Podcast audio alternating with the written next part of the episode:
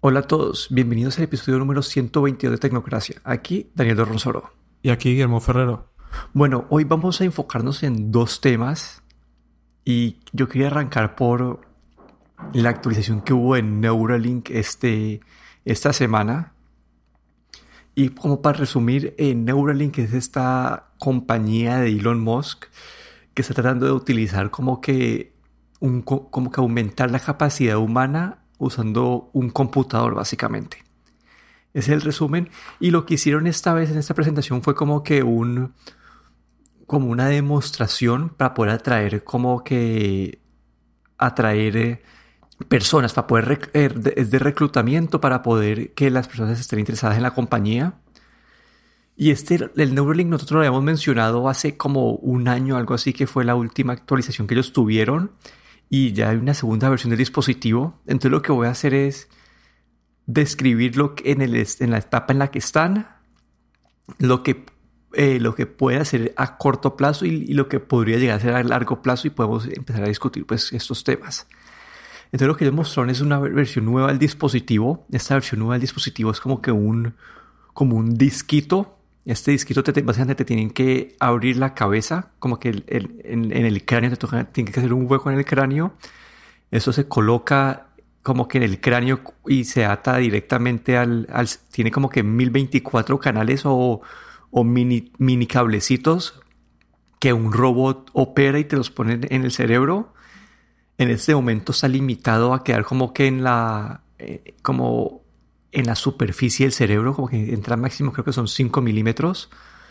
Y después como que, pues, después de que te lo, de que te lo, te lo instalan o te lo operan, el robot eh, pues tienen que pues cierran el, el, cráneo. Eso lo que deja es como una pues máximo una cicatriz como de una cirugía pequeña. Y este dispositivo se toca cargarlo todas las noches. Es un cargador como el del un cargador inductivo como el del, el del Apple Watch. Dicen que dura la batería un día y ah, bueno y además de este trabajo de este dispositivo pequeño y su cargador también han estado, han estado trabajando en el, en el robot de cirugía que básicamente en este momento lo que hace es instalar el, el chipcito y, y conectar los, los 1024 cablecitos, pero en un futuro lo ideal es que este robot pueda hacer toda la operación para minimizar el horror humano, ya que eh, esto es algo que depende bastante de la precisión. Entonces, eso es en cuanto a los dispositivos. En cuanto a, la en cuanto a su utilidad hoy en día, lo que han hecho es pruebas en cerdos. Eh, han hecho y están en tres etapas, ¿no? Hay pruebas en cerdos de que un cerdito que nunca ha tenido, pues, el. el eh, ah, no, perdón, hay eh, un, cerdito que, que, lo, que lo, se lo pusieron y se lo quitaron y el cerdito está bien. Otro cerdito que le pusieron uno y está bien. Y otro, y que le pusieron dos y está bien. Y en ese momento lo que ellos pueden ver es básicamente lo que hace este aparato es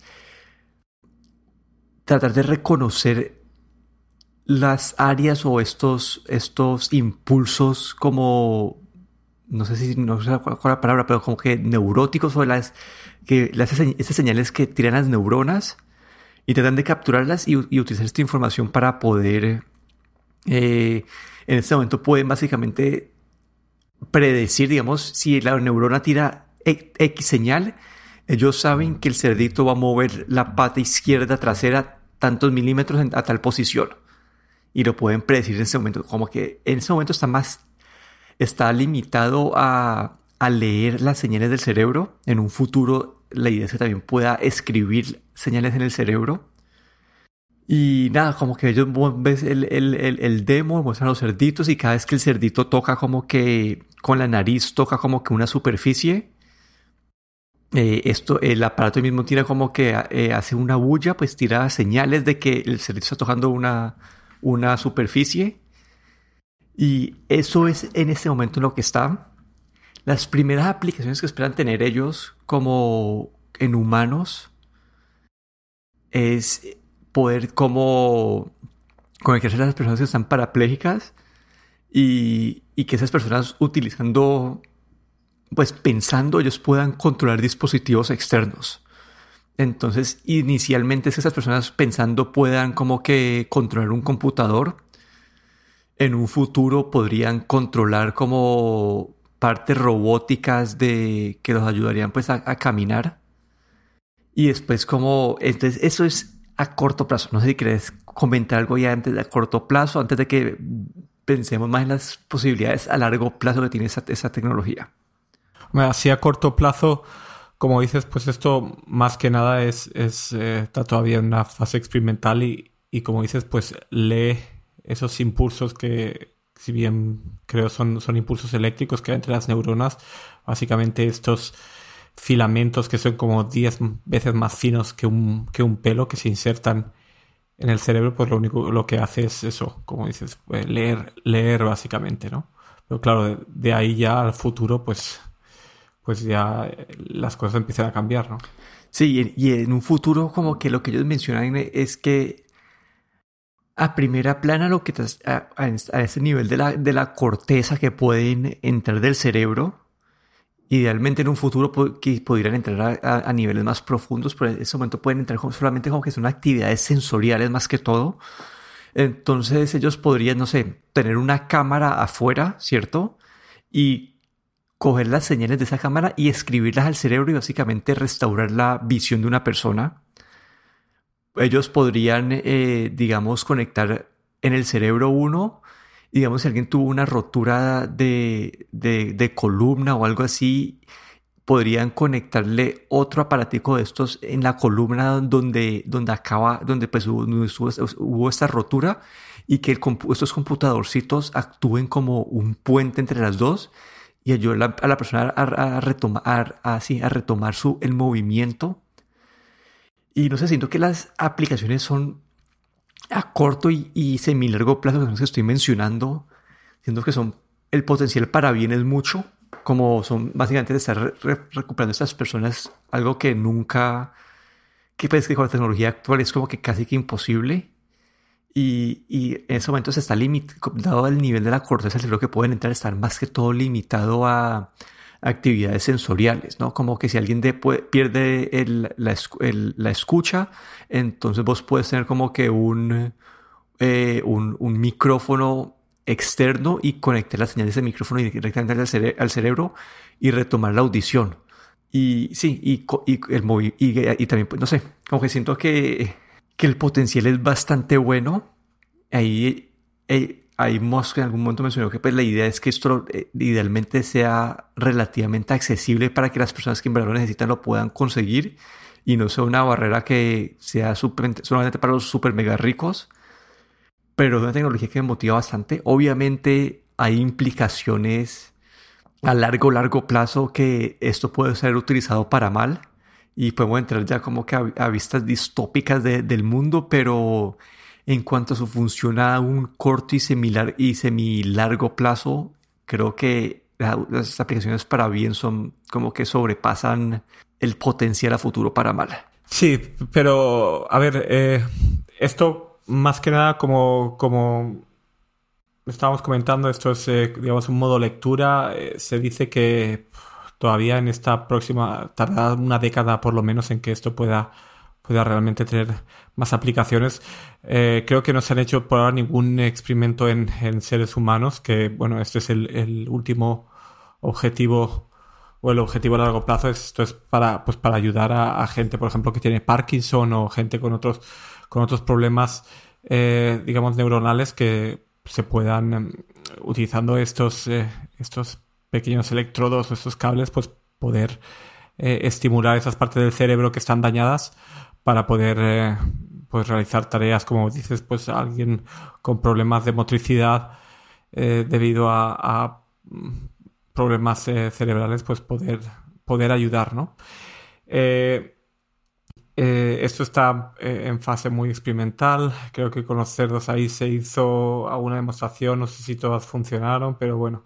es, es un un paso, ¿no? Eh, creo que, que, esto pues eh, es solo, bueno, necesita muchos más pasos, pero la, la idea sí que, que, nos quiere dejar eh, Musk y que, y que supongo que también está buscando inversores sobre todo, y por esto están haciendo este tipo de demos, es esto a largo plazo, ¿no? Lo que podría significar en 10 o 20 años, ¿no? Eh, si, si uno piensa este tipo de enfermedades que hoy en día no tienen curación, por ejemplo, el Parkinson, pues eh, este tipo de implante, pues eh, sería, ayudaría bastante, ¿no? También por, por el tipo de, de riesgo que esto puede conllevar, pues supongo que solo en un principio solo se utilizaría para casos muy extremos. Porque, eh, como han dicho que el implante, dijeron que creo que un 80 y algo por cien son exitosos. Claro, que luego hay como hay un casi un 20% de no exitosos que tampoco mencionaron qué quiere decir esto. Pero bueno, mm, creo que todavía es demasiado pronto, ¿no? Para para incluso pensar en, en este tipo de aplicación en, humanos. Sí, en la parte de humanos todavía son un poco lejanos. Ahí yo, yo vi la parte de preguntas y todavía están diseñando como que un material para que los electrodos estos o estos cristales no no se corrodan en el, en el cerebro. Entonces tienen que buscar la, el, el, material como perfecto para que las señales puedan ser transmitidas, pero que no sea suficiente, pero que sea suficientemente grueso para proteger el, el cable eh, tienen que asegurarse de que no haya interferencia con otros dispositivos. digamos que si estás en un concierto, pues en ese momento funciona con Bluetooth. Entonces, si estás en un concierto donde hay 40.000 personas con, con dispositivos Bluetooth, que eso no sea un impedimento, entonces están, están pensando en eso. Tienen que también pues, asegurarse que el robot tenga la capacidad de instalar esto sin ningún problema. No estamos como que esto no es algo que va a estar listo este año ni el próximo probablemente, pero el, el desarrollo ha sido rápido y, es una de las compañías que le, tengo más como mis ojos puestos a su, a su posible impacto en el futuro. Sí, la verdad es que Elon Musk eh, tiene un... Eh, para, para su... Bueno, para, para este tiempo tiene unas ideas bastante... bastante a largo plazo, ¿no? Digamos. Eh, y este, esto de Neuralink, pues es, es algo que es a muy largo plazo todavía, yo creo 10, 20 años, pero que este concepto de humanoide, digamos de medio humano, medio, medio dispositivo, pues es algo que, que sabemos que antes o después va a llegar. Y yo creo que aquí pues Musk tiene una visión ya muy concreta de lo que, de las aplicaciones y están pues, en eso investigando. Y yo creo que antes o después pues va a ser algo que, que realmente se utilizará para fines médicos. Claro, luego aquí entra la parte de eh, la parte de, digamos, de moral, ¿no? Si esto se puede utilizar para otros fines, digamos, como para crear eh, como personas, eh, digamos, más inteligentes o, personas con, aunque suene raro, como con superpoderes, ¿no? Pero, pero bueno, como podría ser, pues, visión nocturna o cualquier otro tipo de cosas que se pueden utilizar para, para cosas militares también. Pues aquí, pues como siempre, la tecnología eh, se puede utilizar para, para bien y para mal, pero bueno, ahí habrá que ver ¿no? cómo evoluciona esto. Sí, y bueno, y hablando de otros temas distópicos que parecen de, de un episodio de Black Mirror, Amazon anunció un producto nuevo que se llama el Amazon Halo, el Halo es como una bandita de, de tela.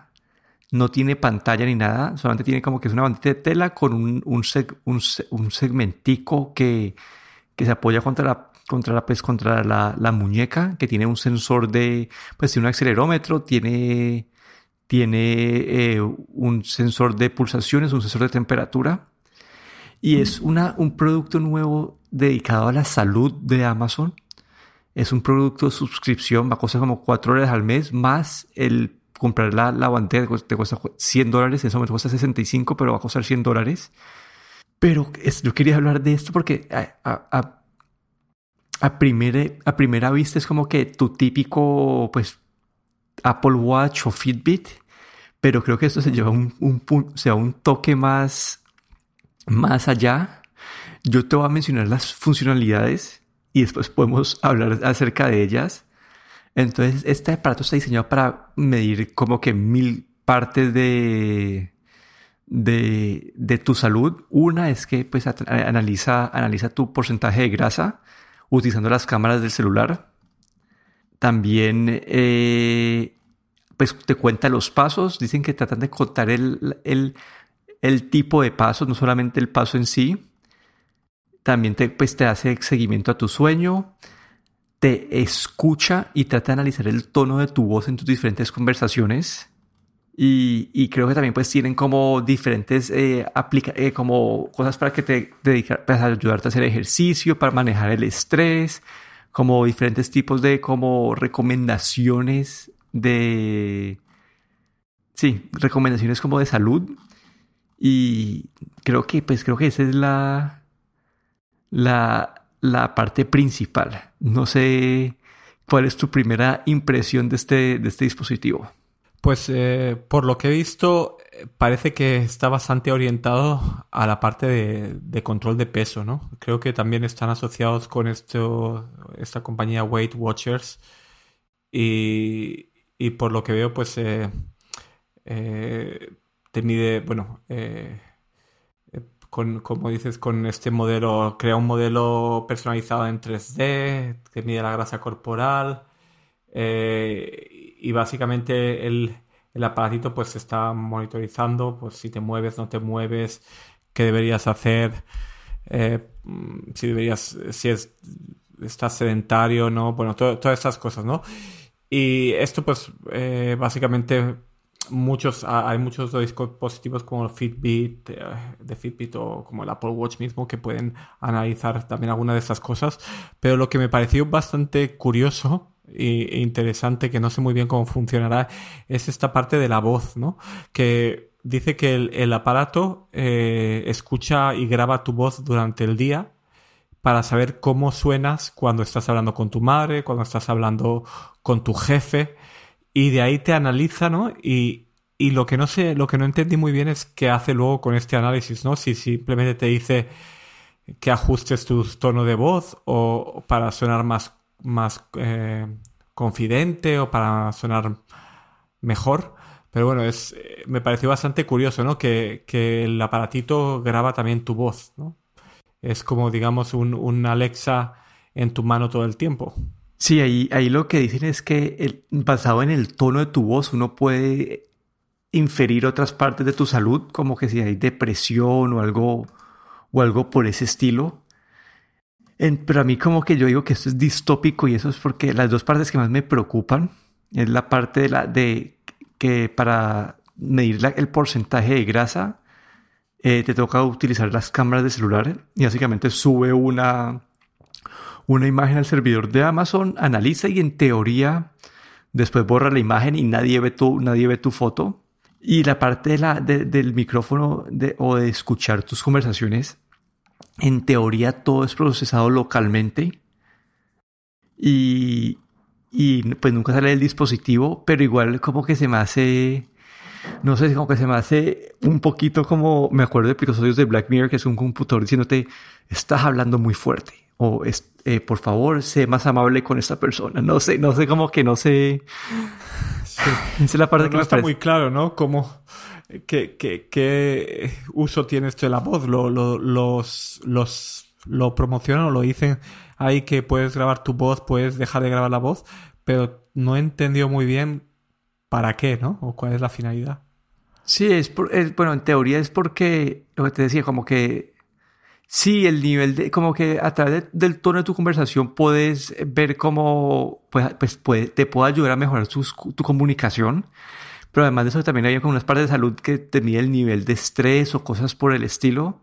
Pero no sé, como que yo, yo, yo la verdad, yo apliqué ya al, al, al, al, al beta o al early access porque pues el Early Access te da acceso a seis meses gratis de la... Bueno, cuesta cuatro horas al mes, pero te da seis meses gratis de membresía y te lo da con un 35% de descuento el, dispositivo en sí. Y yo por ese precio estoy dispuesto a, probarlo por, por, la audiencia y tecnocracia, pero no sé si lo usaría a largo plazo, porque no sé, como que yo, yo le puedo confiar mi... Le confío más mis datos a Apple que a Amazon. Sí, la, otra cosa que yo pienso es que si luego cuando, cuando vayas a comprar en Amazon, si te saldrá ahí la propaganda de algo que has mencionado durante el día. sí, sí estarán. Realmente no sé cómo dicen que, claro, que estas grabaciones son temporales y luego se borra, pero bueno, en ese tiempo en el que se están procesando, pues no sé si Amazon de alguna manera eh, va a utilizar esto también con fines eh, comerciales, no sé. Luego otra cosa que me pareció un poco bastante curioso es que dicen que, que esta manera de medir la, la cantidad de grasa en el cuerpo, ¿no? Que dicen que es, que es muy precisa, que es hasta dos veces más precisa que cualquier, eh, cualquier eh, báscula que hay inteligente y que, y que es más, más barato que, que hacerse un análisis en, eh, en un análisis clínico, ¿no? Que cuesta como, ellos dicen, como 80 dólares por, por cada scan o cada análisis de, de grasa. Me parece un poco, un poco exagerado, ¿no? Mm, no sé yo hasta qué punto con fotos eh, pueden, supongo que tendrán una base de datos, tendrán, eh, utilizarán inteligencia artificial, pero no sé, lo veo todavía un poco de dudosa, dudosa eh, calidad, no sé, habrá que ver, ¿no? Sí, ahí, ahí yo, yo he utilizado una aplicaciones parecidas había una aplicación que, que básicamente hace lo mismo, pero para tomar tus medidas de tu cuerpo y, hacer ropa hecha la medida como... Con eso dice que, y dicen que los estudios muestran que es más, eh, es más preciso eso, que esas medidas que las de un... Se me olvidó cuál es el nombre de un... No, costurero, no, no sé cuál es el, el nombre de esa profesión, pero eh, sí, la gente que o modista. De un, sí, sí, un, de un modista, no sé, no. Pero dicen que es más preciso y, yo, y básicamente como que vos te paras al frente del celular, te das una vuelta 360 grados y eso lo y usan una cosa, pues un modelo de inteligencia artificial para eh, sacar tus medidas. Y dicen que es más preciso pues que, que un, que, sí, que un modista, un costurero, no sé cuál es la, la, la palabra correcta y entonces puedo ver de dónde sale esta tecnología, como, pero no sé, me dan ganas de probar, entender qué es lo que está haciendo. Ahí la parte que no sé si esta, esta suscripción valga la pena y no sé si ellos van a ser como... Porque ahí, ahí te dicen, ah, si estás estresado te recomiendan que, que, que medites. Y no sé si estas, estas, cosas de meditación van a ser como que un fee extra o un, como una forma de hacer propaganda para apps terceros de salud o si ser incluido entre la suscripción, porque muestran, digamos, no se muestran como que para ayudar a reducir el estrés debes meditar y es como que una cosa de Headspace, que es este app de meditación. Entonces no sé si ellos van a utilizar esto como que una forma de hacerle propaganda a estas compañías terceras o si estos servicios van a estar incluidos dentro de la suscripción. Sí, aquí habrá que ver. Es, es, bueno que vamos a tenerte a ti de conejillo de indias y nos vas a poder explicar un poco si, si es que entras en esta, en esta beta. Estaría interesante.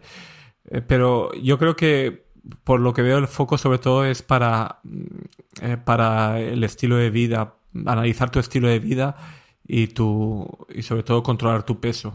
Es lo que veo como es una, eh, básicamente es un Fitbit eh, pero con un servicio que va a estar más enfocado a, hacer que tengas una vida más saludable y a que bajes de peso. Yo creo que ese va a ser el, foco principal. Sí, ahí eh, eso tiene la pinta de que ese es el foco, pero vamos a ver, no sé. Pero pagar 4 dólares al mes, yo no sé, porque uno mismo, cuando utiliza un Fitbit o un Apple Watch, tiene todos esos datos que necesita para, para saber si su vida es saludable o no, ¿no? Eh, lo que puede que sepas analizarlos o no sepas analizarlos, pero supongo que estos, estos 4 dólares al mes, pues lo que supone es que es un servicio que te analiza y te, y te puede ayudar, digamos. Sí, yo lo que, lo que, por eso quiero probarlo, quiero, y quiero probarlo pues en la versión reducida de precio, porque la versión ya con precio completo me da no estoy tan dispuesto a probarlo. Y no sé, siento que es una forma de Amazon de capturar este, esos ingresos de servicios y no sé, no sé qué esperar. Quiero probarlo para ver si en verdad es como vos decís, como que qué tan qué tanto valor agrega de más que un Fitbit o, un Apple Watch. Y eso es lo que quiero poder probar, pero toca esperar y toca ver si entro al, a la preselección. A ver que haya suerte. Pero bueno, eso ha sido todo por este episodio de Tecnocracia. Aquí me despido. Daniel Dorronsoro en Twitter en arroba de Dorron. Y aquí Guillermo Ferrero en Twitter arroba galletero.